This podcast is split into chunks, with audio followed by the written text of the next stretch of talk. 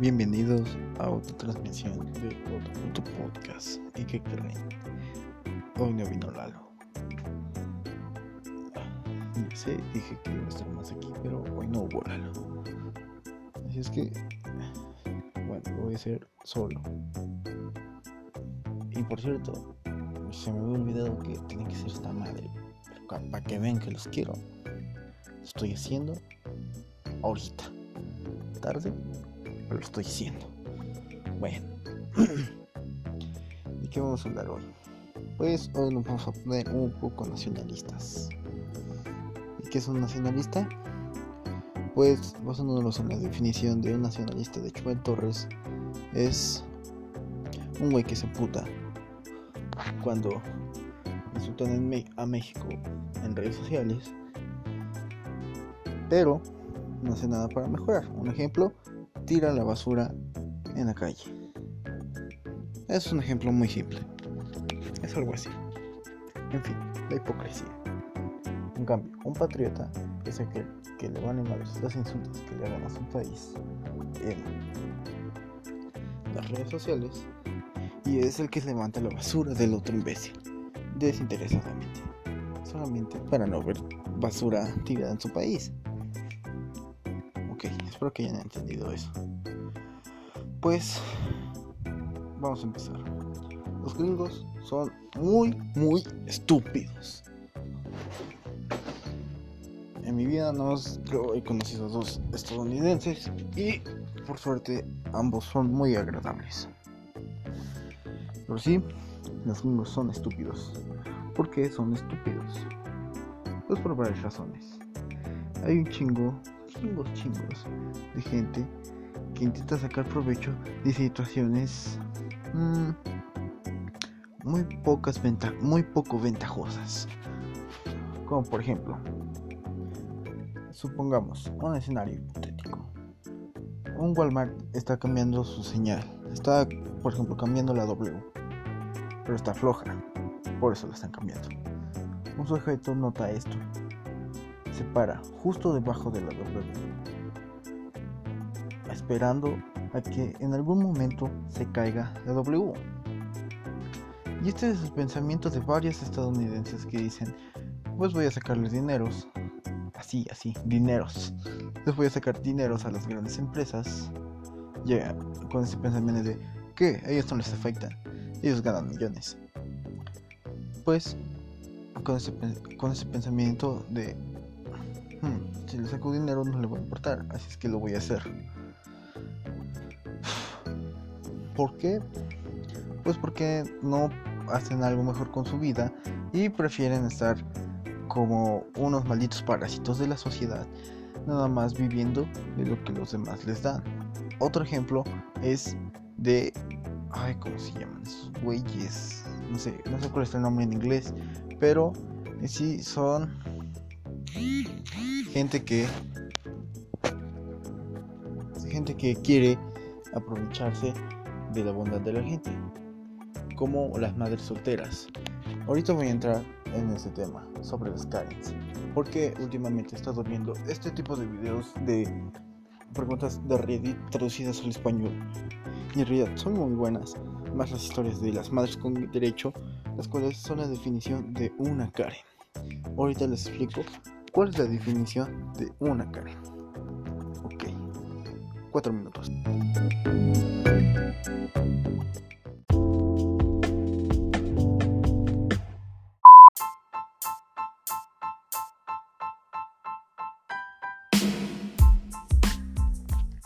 Ok, bueno. Sí, gringos estúpidos. Bueno, en fin. ¿Qué es una Karen? Una Karen es una mujer de clase media normalmente. Media, media y... O sea, media, media y media alta. Que intenta aprovecharse de los demás, justificándose normalmente por sus hijos. Karen, como todos sabemos por los memes, también tiene gatos. Y así es que con solamente estos pocos elementos ya pueden dar, crear un perfil psicológico sobre una persona, Karen. Así es. Bueno. En otro tema, vamos a hablar de cosas nacas. Cosas nacas que hace la gente. Pues, ¿qué cosas nacas hace la gente? Un ejemplo es mmm, ver una película sin saber de qué trata la película. Da, obvio, muchos van al cine sin saber qué película quieren ver. Pero el detalle de que no saben qué, de qué es la película y lo naco aquí es estar hablando con su acompañante de a ver qué pergas pasa en la película. Y cuando sucede algo interesante en la película, tienen la necesidad y la urgencia de siempre preguntarle al de lado, oh, ¿lo viste? ¿En serio? Sí, eso muy interesante, ¿no? Sí, claro. Y eso es muy naco. ¿Cuál otra cosa naca? Pues los cueritos. Así es. Esas madres que en realidad nada más son, no sé, algún tipo de hidrocarburo refinado para supuestamente el consumo humano, pero, o sea, esto es muy naco. O sea, si quieres cueritos, no sé, si quieres algo saludable o no tan mortal como esas madres, cómete una tostada de pata, sabe exactamente igual e incluso mejor. O sea, a ver, y, aparte la forma de preparación de los curitos. Un vaso de curitos es el curitos con los curitos en un vaso con su pinche vinagreta asquerosa. Limón, agregándole más ácido a lo que te vas a tragar. Col, pepino, chamoy y una sartén más más. Pero en realidad es muy asqueroso. Otra cosa relacionada con los curitos que igual es increíblemente naco son los dorilocos. ¿Qué son los dorilocos?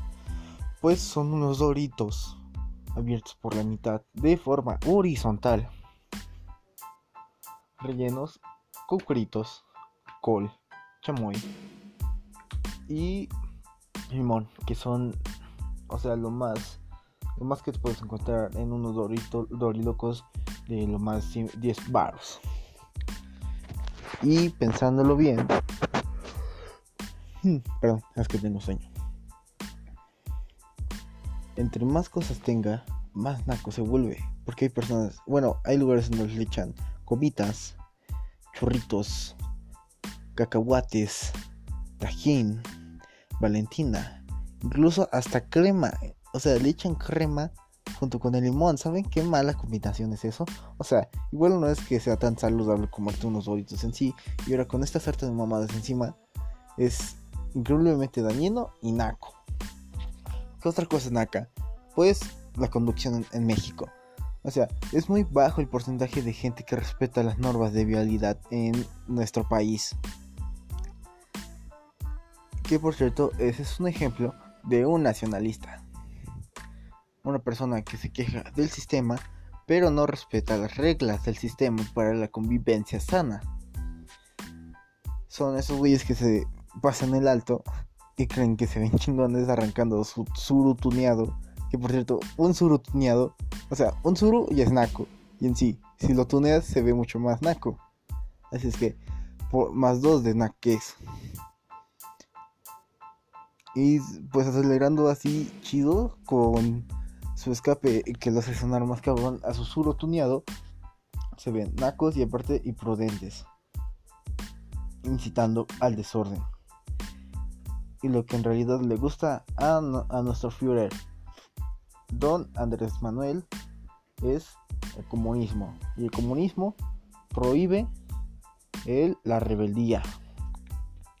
Pero igual el sistema está tan corrupto que igual incita al desorden, irónicamente.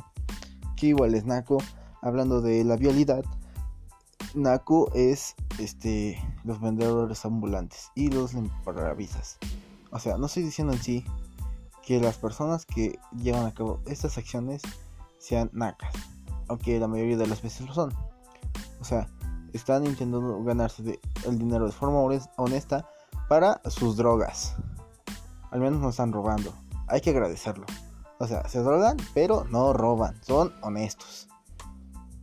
O sea, la droga que, que normalmente está muy culera, como el crack o el crico, proviene de lugares muy gachos donde sí matan gente, pero al menos ellos no contribuyen directamente a esas, esos asesinatos. En sí es naca la acción de hacer eso. Pero eso no los fueron los nacos. ¿Qué otra cosa es naca? Puedes pegarle estampillas a tu auto del 96. Porque piénsalo bien. ¿Quién va a ver? Otra vez, regresamos a los surus. A tu suru. Y va a decir, oye, qué gracioso. Va a decir, oye, ese sujeto ha de ser todo un padrote. Porque no sube gordas. Respetos para ese hombre. Lo más curioso es que normalmente esos güeyes que ponen esas estampillas son las gordas. ¿Por qué lo digo? Porque tienen el perfil de una gorda. Son gordos y por su obesidad se les cuelgan las tetas. Y al igual, por quererse ver bien o al menos distraer un poco a la gente de, su mórbido cuerpo, se dejan la greña larga. Por tanto, ellas son las gordas. Qué irónico, ¿no? Qué paradoja en realidad. Hmm. Cosas nacas, cosas nacas, cosas nacas. Mm, volviendo a las compras, algo en realidad muy muy naco son las compras de cohetes. Y aquí me incluyo. A mí me encantan los cohetes. Ya sé, contribuyen mucho a la contaminación auditiva y también lastiman mucho a los perritos. Pero, o sea, es mi gusto culposo. Me gustan los cohetes. Albor incluido. Así es. Y es que se me hace Impresionante la forma en cómo explotan. Y remontándonos a ese pensamiento de, mm, este, suena muy alto, debe ser chido. Volvemos a los Urus tuneados. Así es. Este güey que le pone un estéreo super mamón que le costó más que... que le costó más que la cama en la que, en la que duerme él y sus tres hijos, junto con su esposa, que le costó mucho más que eso. Y aparte las sábanas, así que se lo pone a su suru tuneado para reventar las bocinas poniendo reggaetón o bachata. Así es, no se ven geniales haciendo eso. A lo mejor entre su etnia asquerosa de nacos que ocupan playeras de tirantes mientras hacen actividades no tan mm, apegadas a las normativas legales no se ven. O sea, entre ellos a lo mejor sí, pero para nosotros, los que tuvimos una educación formal y sí terminamos la secundaria, no lo son. ¿Qué otra cosa naca? ¿Qué otra cosa naca? El transporte público, de hecho, también es muy naco. Y remontándonos de nuevo a los surs tuneados, pues en país, en la mayoría de las ocasiones en las que he tomado un taxi, porque soy de provincia, son surus. Así es. En realidad es como en Nueva York. Este, piensas en un taxi y es amarillo. Con... Ay no, es que puse un muy mal ejemplo. Bueno, en sí, aquí en México, si vas a provincia, si dices taxi, se te viene así rápido a la mente la imagen de un Zuru. Así es. Es más, decir Zuru, tener un Zuru es equivalente a que alguien en algún momento de tu vida, teniendo en tus pertenencias ese Zuru, lo vas a convertir en un taxi. Es inevitable, como Thanos. ¿Qué otras cosas nacas? En sí, este, los fandoms. O sea, ya, gente. O sea, nada más es una película. No tienes por qué llorar cuando murió Tony Stark. De hecho, remontándonos de nuevo al principio de esta, esta sección de cosas nacas.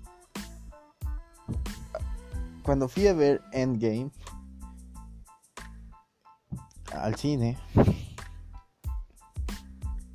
y el Cap tomó el martillo de Thor lo vi unos güeyes que estaban. ¡Oh, oh, oh! ¡No, no, no, güey! ¡No, ¡Oh, no manches! Oh".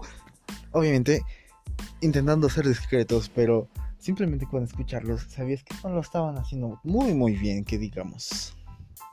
Así es. Esos dos sujetos se emocionaban por cada acción, por cada minúscula acción que hiciera cualquier personaje. Tuvieron que, tendrían que haber estado ahí para escuchar la reacción de esos güeyes cuando Hulk le dio sus taquitos a Scott. O sea, fue entre una mezcla de un orgasmo, no un orgasmo de, humano, un orgasmo de un cerdo y este el gemido de dolor de alguna rata. Así, agudo y asqueroso. Bueno, ya no se me ocurren más cosas nacas, así es que cierro esta sección. Vamos a otro tema.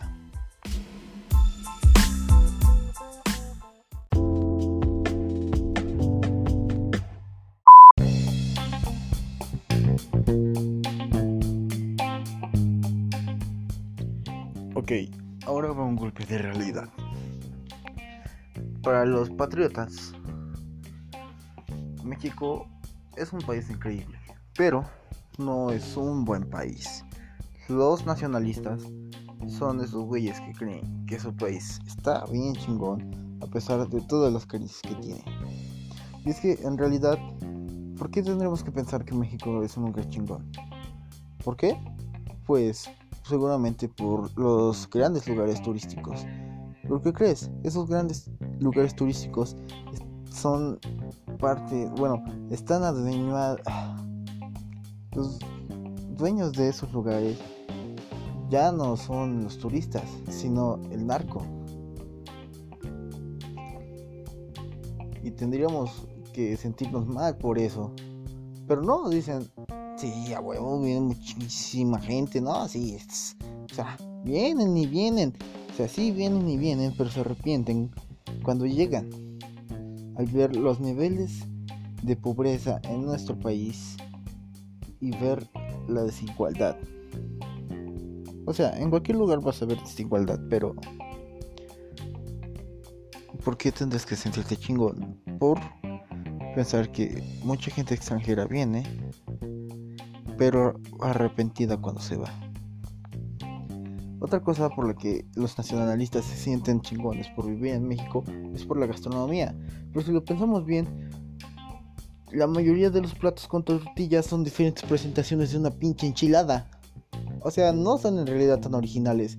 Si utilizamos la misma salsa para todos, en realidad saldrían igual.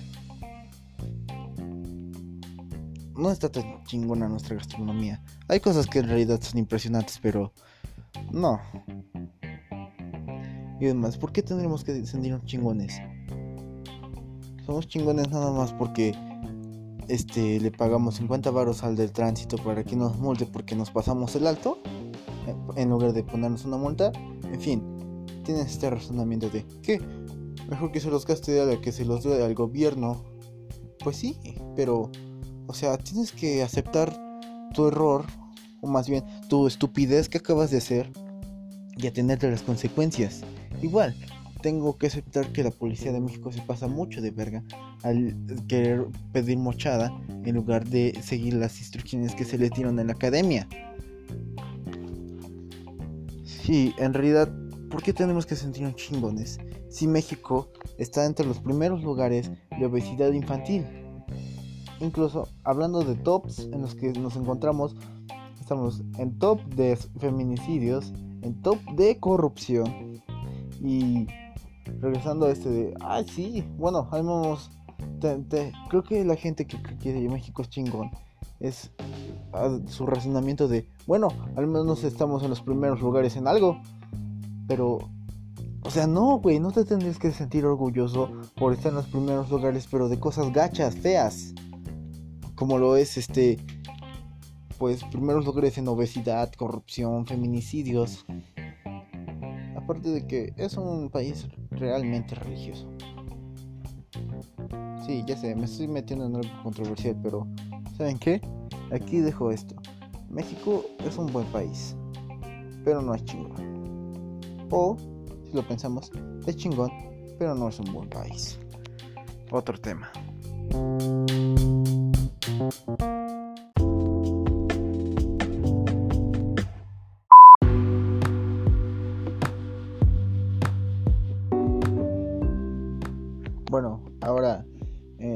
Afamada sección de cagotear a los gringos y a otros países es si no quieres riesgo de bombas nucleares, no hagas las pinches bombas nucleares. O sea, ¿por qué tendrías que hacer una puta bomba nuclear si no la necesitas? ¿Y por qué no la necesitaríamos? Porque no hay necesidad de otra puta guerra. Así es. En realidad las guerras son luchas de egos para ver quién es el más poderoso dentro de los competidores. A ver, pongámonos a pensar. Estados Unidos ha participado en la mayoría de las grandes guerras del mundo. Por ejemplo, Primera Guerra Mundial. El más obvio, la Segunda Guerra Mundial, la Guerra de Vietnam, invasiones a Irak, y simplemente es para demostrar, los gringos somos chingones. Venimos a repartir soberanía por todo el mundo. Venimos a ayudar. Pero en realidad lo que están haciendo es, miren, si se meten con nosotros, les va a pasar lo mismo que a estos güeritos. ¿Eh? Les va a pasar lo mismo que a estos morenitos. Les va a pasar lo mismo que a estos chinitos. Es simplemente, aparte de querer obtener algo a cambio de este, los países con los que se alían es infundir miedo y demostrar al mundo que son la primera potencia. ¿Y por qué lo tienen que demostrar? Porque su ego es proporcionalmente tan grande como lo es tan pequeña sus bolas. ¿Cómo está esta proporción? Pues por cada centímetro de su testículo, e, a ver, ¿cómo les puedo poner un ejemplo? Pongamos un, una razón de, de encogimiento de testículos de los altos mandos gringos. Por cada milímetro que se encoge de sus testículos, no es porque se vuelvan cobardes, sino porque no en realidad sí son cobardes. Y por lo que y porque son cobardes, este necesitan demostrar que son poderosos y por cada milímetro que se encoge uno de sus testículos crece este 100 veces su ego al demostrar que son poderosos. Así es, así está más o menos en proporción, para que me entiendan. A ver, Corea del Norte. Corea del Norte hasta el momento es el país más, pero más que más, ha estado en una dictadura en la era moderna desde los años 1900. Desde el comienzo del siglo XX hasta el siglo XXI ha sido de las dictaduras que más han durado durante este periodo. Y en realidad son muy herméticos. No sabes nada de ellos a menos que haya un caso muy especial en el que algún reportero con muy buenos contactos entre el país y simplemente pueda recoger toda la información que pueda memorizar. Si te das cuenta es en realidad un país muy hermético, pero por lo que sabemos tiene un gran poder este, este nuclear. Otro caso, los rusos máximo respeto para la madre Rocha, pero igual están obsesionados por tener el control total del mercado. Otro ejemplo de este querer tener el control total del mercado son los chinos. Si tomamos en cuenta estas cuatro naciones como las mm, más avanzadas en armas nucleares, sabiendo que en realidad es una lucha de egos.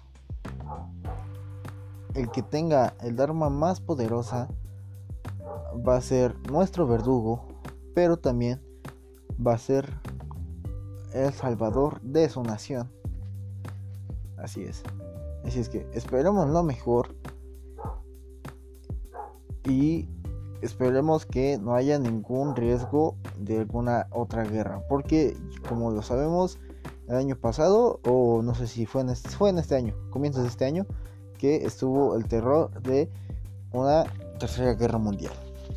Vamos a otro tema.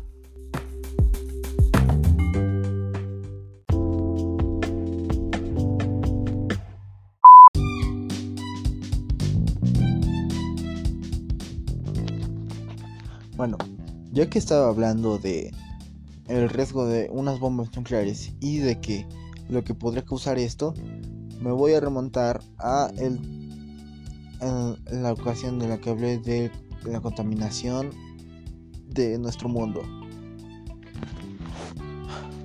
Si lo pensamos bien, a los animales le valemos madre. O sea,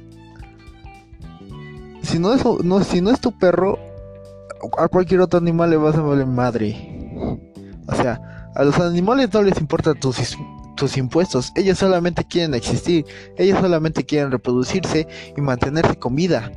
Pero nosotros, por nuestra por nuestro afán de querer seguir expandiéndonos y querer este de forma indirecta consumir todos los recursos disponibles de nuestro planeta, no vemos que estamos afectando a otros. Y esto ni siquiera es nuevo, o sea, no es innovador que esté hablando yo de esto, sino que es un problema que viene a razón desde la primera eh, revolución industrial. Sí, obvio, la primera revolución industrial nos trajo muchos avances tecnológicos, pero creo que tuvimos que haber parado este desde hace ya más de 50 años con la producción de petróleo ya que en ese entonces ya creo, ah, es que no, no tengo bien los datos, tampoco me he informado mucho, pero sé que no es hace mucho que se encontró una forma de conseguir un combustible limpio, o sea, una forma, un sustento, un, ¿cómo se llama? Un recurso inagotable varios recursos inagotables o agotables pero renovables de nuestro planeta. Pero, ¿qué es lo que pasa? El maldito capitalismo. Así es, porque la industria petrolera y la nuclear son grandes industrias que dejan chingos de dinero y prefieren seguir ganando dinero a este querer obtener este recursos mucho más baratos más rendidores de la naturaleza. Porque, a ver, vamos a pensar. Este, la industria nuclear. De la industria nuclear necesitamos este un solo tipo de isótopo de uranio. Incluso ni siquiera las barras de uranio que utilizan son completamente este ay, es es uranio. A ver, aquí tengo mi tabla periódica y voy a preguntarle, a ver, ¿cuál es el elemento que utilizan para plutonio, plutonio, plutonio, plutonio? A ver, voy a checar cuántos isótopos tiene el plutonio y el uranio para recordar cuáles se ocupan en la industria nuclear. Que por cierto, a lo mejor ahorita me den ganas de hablar un poco de química, porque es a lo que me quiero dedicar. Plutonio, plutonio, plutonio.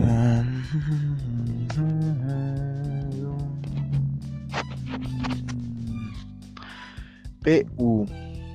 Tiene tres isótopos. El plutonio 242, 241 y 239. ¿A qué se refieren? Pues a la cantidad de neutrones que tienen en su núcleo.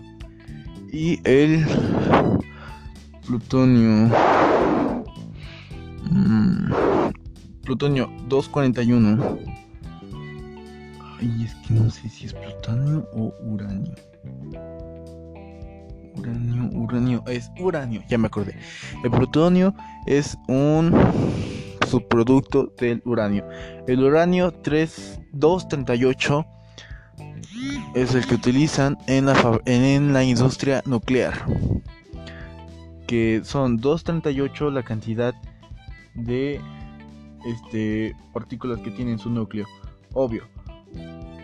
A ver, si tomamos el número atómico del uranio, veremos que es el número 92. Tiene 92 protones, que por cierto, dato curioso, y que obviamente tendrías que saber si vas a la prepa, es que el número atómico se define por la cantidad de protones, porque también puede cambiar, variar la cantidad de electrones, así creando iones, y también puede cambiar la cantidad de neutrones. Así es que la estabilidad de, bueno, la única partícula estable y constante que se encuentra dentro de los átomos es, lo, son los protones, que son invariables a menos de que haya fisión nuclear. El uranio 238 es uno de los isótopos que se ocupan en la industria nuclear para este proceso llamado fisión nuclear. ¿Qué es la fisión nuclear? En sí nada más es bombardear este y átomos de uranio con protones para que se dividan y así se crean este nuevos elementos como lo es ay es que no sé. Ah. pero son dos elementos que se crean cuando hay una fusión fisión. Fusión no fisión nuclear. Fusión es unir fisión es separar. Colisionar un neutrón al átomo al núcleo de un uranio 238 y el uranio 238 es el que se utiliza para la industria nuclear. Creo que eso ya lo repetí mucho.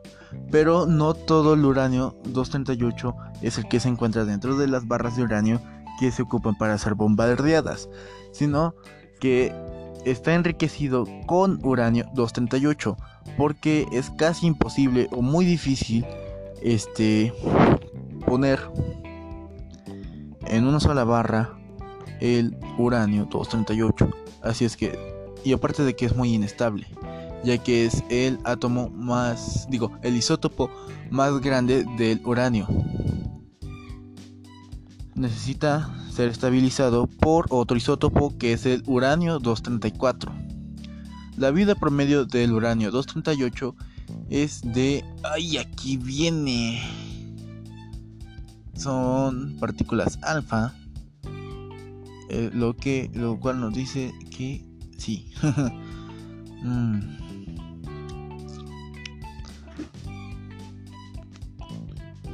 4 mm. por 4.5 a la 10 años es lo que dura un isótopo de 4.5 a la 10 años es lo que dura un átomo No, 4.5 por 10 a la 9 años es lo que dura un isótopo de 238. Sí, sí, sí. Perdón por lo de el fondo. Perdón por ese corte inesperado, pero ajá, lo que estaba diciendo. Sí, es un año enriquecido. Y para eso es muy, muy cara la obtención del uranio 238 y aparte el enriquecimiento. Pero es una inversión a largo plazo porque la cantidad de energía que se libera es, bueno, en realidad así funciona un reactor nuclear. Hacen fisión, generan una gran cantidad de energía calórica, que por cierto, aquí entra la la ecuación de Albert Einstein. E es igual a mc al cuadrado. E es igual a energía. M significa la masa. Y no sé qué significa la C. Pero en sí significa que de muy poca masa se puede conseguir mucha energía. Bueno, se libera mucha energía calórica. El agua en la que está contenida este, ¿cómo se llama? El reactor eh, hace ebullición, lo cual lleva a un sistema de presurización donde unas aspas de un dínamo gigante giran y generan energía eléctrica que después es llevada que después es procesada y es la que llega a tu casa tal Ok, así funciona. También se pueden ocupar otros este, combustibles fósiles para generar esta energía calórica, para utilizar energía nuclear, como es el carbón o el petróleo. Y entramos al comercio del petróleo. El petróleo, llamado oro negro, es la... Mm, puede decirse que es el resultado de años y millones de años de putrefacción de los restos de los dinosaurios. En sí, podemos decirse que son dinosaurios muy muy podridos que después son utilizados en la, en la producción. ¿Y qué se puede hacer con el petróleo? Una infinidad de cosas. Cuando se descubrió que podían hacer muchas cosas con el petróleo, aparte de utilizarlo como combustible, hubo, vino otra revolución, podremos decirlo así. Hubo otra revolución con la cual llegaron los plásticos, los polímeros. Y en sí, si vamos a una refinería, esto es lo que pasa en una refinería.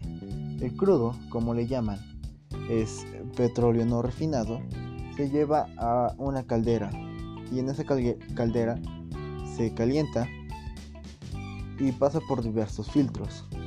Entre más alto el nivel sea más alto el filtro, más fino va a ser el petróleo. Y ahí llega el último filtro, puede decirse que es el gas butano que ocupamos todos para cocinar, o la gran mayoría. Un nivel más abajo, pues, este, creo que es la gasolina o la nafta, que es este el ingrediente principal para después refinarla y crear gasolina de 87 y 92 octanos. La 87 es la verde, como le conocemos aquí de Pemex, la Supreme de Móvil y la roja, que es la de 92 octanos, es la Premium. O. Oh, sí, Premium en ambas. Y así. O sea, es un gran mercado.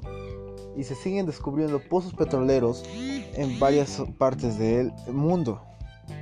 Y en donde es una gran este, concentración de estos pozos petroleros pues donde hubo más dinosaurios. Y en, todo, y en donde hubo chingos de dinosaurios, en Asia. ¿Y qué se encuentra en Asia? Obviamente Irán. Sí, por si no lo sabían, las invasiones a Irán no son para ayudar y combatir al terrorismo. No, también se llevan investigadores para encontrar pozos petroleros y monopolizarlos. Y también en Rusia. Rusia es una de las grandes potencias en la industria petrolera. En sí, o sea, sí, a los bueno, me desfíe un poco, pero en sí los animales son muy buenos y les valen madres tus impuestos. Otro tema.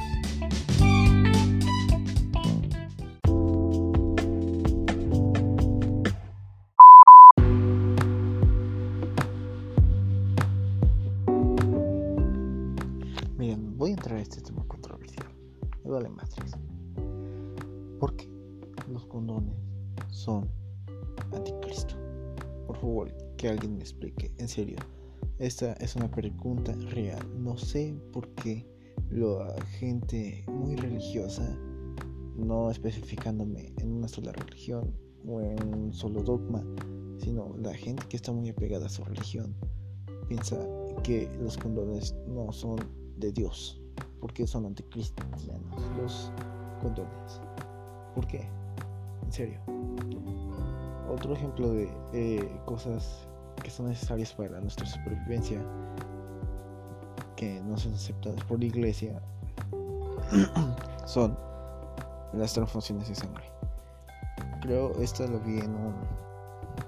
No sé, es una casa que tienen por acá en mi colonia, por donde pasa la combi. Porque sí, viajo en transporte público de provincia. Y dice, ¿sabes por qué las transfusiones de sangre van en contra de la voluntad de Dios? ¿Por qué? Porque Dios no te querría vivo, siendo un principio, por eso te mandó, ¿no? Si necesitas una transfusión de sangre, pues hazlo.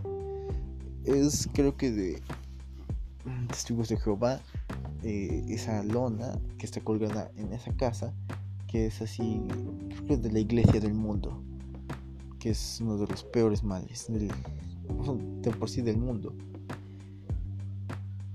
Pero en serio, mm, gente, no se apeguen tanto a lo que dice la Biblia.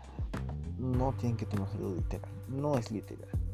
En realidad, sí, soy ateo y todo, pero en realidad me gustaría leer la Biblia.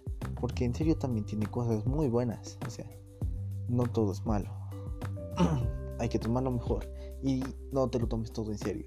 Son como fábulas dogmáticas, en realidad. O sea, es lo que es la religión. Y creo que nada más quería comentar eso. Este, sí. Porque como lo que dije en el episodio anterior, o no sé en qué episodio, que en realidad el Antiguo Testamento en realidad nada más eran fábulas con Dios. Para guiar a la gente al camino del bien.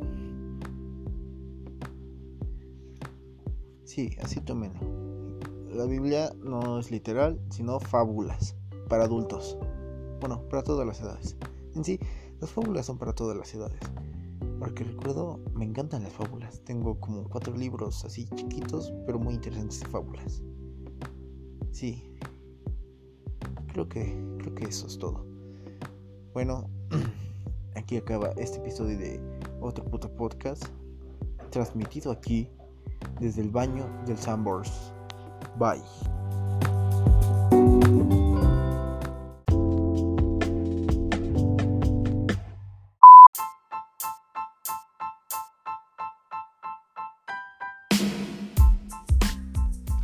Ok, ahora les explicaré más sobre química. ¿Por qué? Porque me encanta la química y es en realidad a lo que me quiero dedicar. Claro que sí. Bueno, vamos a empezar por... Ay, no les voy a dar una clase, una clase aquí de química, pero les voy a dar algunos conceptos curiosos de la química. Por ejemplo, el, ácido clorhídrico es tan ácido que no se mide con pH, sino con potencial de potasio. O eso es lo que induje cuando lo vi en, en Wikipedia. Pero en sí es de los ácidos más fuertes que se encuentran. Y otra cosa interesante sobre ácidos. Hay bases que no reaccionan con ácidos. Pueden hacer este experimento, obviamente, con mucho cuidado de mezclar sosa cáustica, que es una base muy fuerte, con el ácido muriático, que en realidad es este cloruro férrico con este mm, ácido clorhídrico en, en una concentración menor a 20%. Y verán que no reaccionan. En cambio, si utilizan ácido muriático y cloro, que es hipoclorito de sodio, que es una base mm, un poco menos fuerte que la sosa, pero igualmente muy fuerte, verán que reacciona, creando un líquido con un color muy parecido a la orina de una persona con daño hepático o renal. Y a eso me refiero a un líquido un poco viscoso y muy amarillo. Bueno. Creo que uh, esta sección no va a gustar mucho, pero uh, a mí me encanta este, ver sobre los isótopos. Y aquí tengo mi tabla periódica. Y les voy a explicar un poco sobre los isótopos. Como lo mencioné ahorita que estaba hablando sobre la industria nuclear, este, se necesita un isótopo específico para hacer la fisión nuclear ya les dije que fisión es diferente a fusión. La fusión nuclear es cuando un átomo y otro átomo se colisionan y sus núcleos se fusionan, creando así un nuevo átomo. Por, de hecho, en sí el uranio es muy inestable. Creo que su isótopo más estable es el uranio 233. Pero algo curioso que viene un documental es que el uranio por sí mismo se va descomponiendo hasta convertirse en otro elemento. ¿Y qué elemento es este? el torio. Y así va degradándose pasando por el francio, el radio, hasta convertirse en plomo. Creo que son 14 sucesiones de descomposición del uranio para convertirse en plomo. ¿Y por qué pasa esto? Por la inestabilidad de estos átomos. Estos átomos son increíblemente radioactivos. ¿Qué es esta radiación? Pues son este, partículas, son, o sea, nada más eh, son los neutrones y los protones expulsados del núcleo por su inestabilidad, siendo disparados hacia afuera, creando, este, funcionando como este, radiación y colisionando con otros átomos. O sea, creo que ya les expliqué, ¿no? Bueno, es una sucesión de 14 veces de 14 elementos que se van descomponiendo hasta crear a un elemento este radiactivamente inerte que incluso es utilizado en la industria nuclear como increíble aislante de la radiación por su densidad, el plomo. Y aquí hay algo interesante, el wolframio o tuxteno número 74 de la tabla periódica símbolo W, es más denso que el plomo, a pesar de que el plomo es el número 82. ¿Por qué? Eso se explica fácil. Porque sus electrones están más cerca, está, o sea, es una órbita, a ver, es 1, 2, 3, 4, 5, no, 1, 2, 3, 4, 5, 6. Está en nivel 6 o sea, esto significa que tiene 6 capas con 74 ¿cómo se llama? 74 electrones en sus órbitas.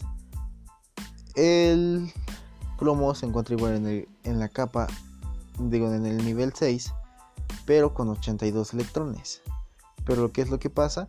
Los electrones del wolframio están mucho más pequeños, bueno, digo, están mucho más esté cerca de su núcleo, lo cual lo hace más denso. Y podemos decir así que también el wolframio es un buen este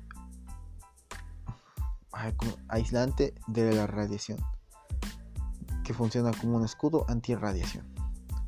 ¿Por qué? Porque por su densidad los neutrones que son disparados expulsados de los núcleos de los átomos radioactivos este, no pueden pasar por este porque no existe tanta separación entre los átomos de wolframio que se encuentran por ejemplo en una placa así es algo así bueno voy a empezar por mencionar este los isótopos de algunos elementos algo interesante es que hay elementos que solamente tienen un isótopo. ¿Por qué es esto? Porque en sí son isótopos. Su vida, su, en realidad su vida es muy corta, por lo cual son considerados este, elementos de la tabla periódica, pero por su composición nuclear. Pero también son isótopos por su inestabilidad. Por ejemplo, el francio el francio es este, a ver, el francio 2, 223, que es la cantidad de partículas que se encuentran en su núcleo, tiene una vida promedio de 22 minutos. Fíjense, es un elemento que nada más tiene 22 minutos de vida. Después para de este ¿cómo se llama? Ay, descomponerse y convertirse en otro elemento que no sé cuál es. ¿Cuál es? ¿Cuál es? ¿Cuál es? ¿Qué es radón? No tengo idea, en realidad. Por ejemplo, hay otros este, elementos que no son radioactivos como el potasio, pero que aún así son este, muy inestables. ¿A qué me refiero? Por ejemplo, el potasio 40. El potasio tiene el número atómico de 19, por lo cual el potasio 40 eh, son 19 protones con 21 neutrones en su núcleo, lo cual le da una vida de 10 años. Sí, creo que es eso, 10 años. Pero si tomamos en cuenta que el potasio está en la familia, en el grupo 1A, lo cual nos indica que tiene solamente un electrón en su última capa, es un elemento muy reactivo. Es un metal alcalino, lo cual hace que se estabilice al crear compuestos. Bueno, qué bueno que me están entendiendo porque tampoco me estoy entendiendo yo. A ver, vamos a buscar un elemento que tenga una gran cantidad de isótopos. Bueno, el uranio tiene cuatro isótopos, los cuales ya les mencioné. Pero vamos a buscar otro, por ejemplo, el plutonio, que tiene tres. Tiene el plutonio 242, lo cual, a ver, el plutonio tiene un número atómico de plutonio 94 94 por ejemplo por su isótopo más grande que es el plutonio 242 94 menos 242 es no pues sí un chingo pero es una gran diferencia entre protones y neutrones a ver, vamos a hacer la resta. No me quiero hacer mental porque me da hueva. Son 242 menos 94. 4, 4. Son 148 neutrones. Y si son 148 menos 94, 54 partículas de diferencia de entre una y otra. O sea que hay 54, hay más, a ver, hay 54 neutrones más que protones. Y vamos a ver qué vida promedio tiene este isótopo. Este isótopo tiene 3.8 por 10 a la a las 5 años, lo cual nos da un resultado de 10. Vamos a elevarlo.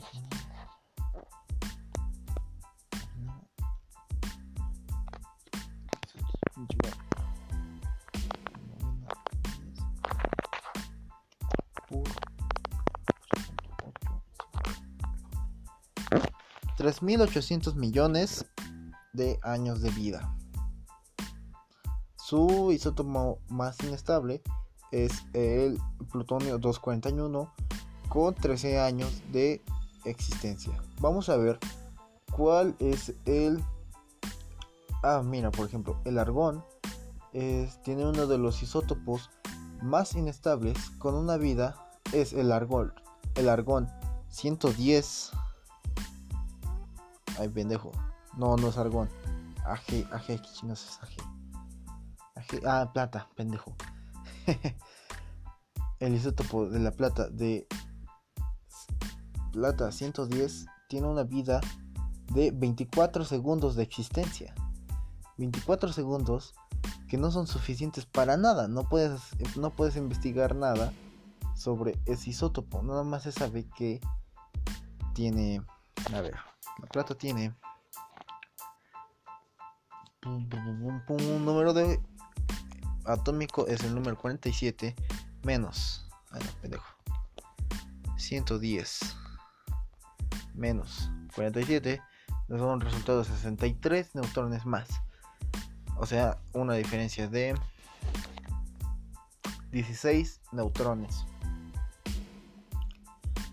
Siendo así uno de los isótopos más inestables, por tanto, menos longevos de la tabla periódica. Voy a seguir buscando algún isótopo que tenga una vida tan corta como la plata 110. La mayoría son de horas y días. Que, aunque hay algunos isótopos que tienen una vida muy larga, como el que acabamos de ver de el plutonio 242, que tiene una vida de 3800 años, no, 3800 millones de años de existencia. A ver, a ver. A mover la colita. Mm. Perdón por el tiempo muerto. Pero a ver. Vamos a agarrar un al azar. A ver. El SM. ¿Cuál es? Perdón por no aprenderme todos los elementos de la tabla periódica. SM. Samario. Con el número 62 de la tabla periódica tiene un isótopo con el Samario 153 con 47 horas de vida, casi dos días de existencia.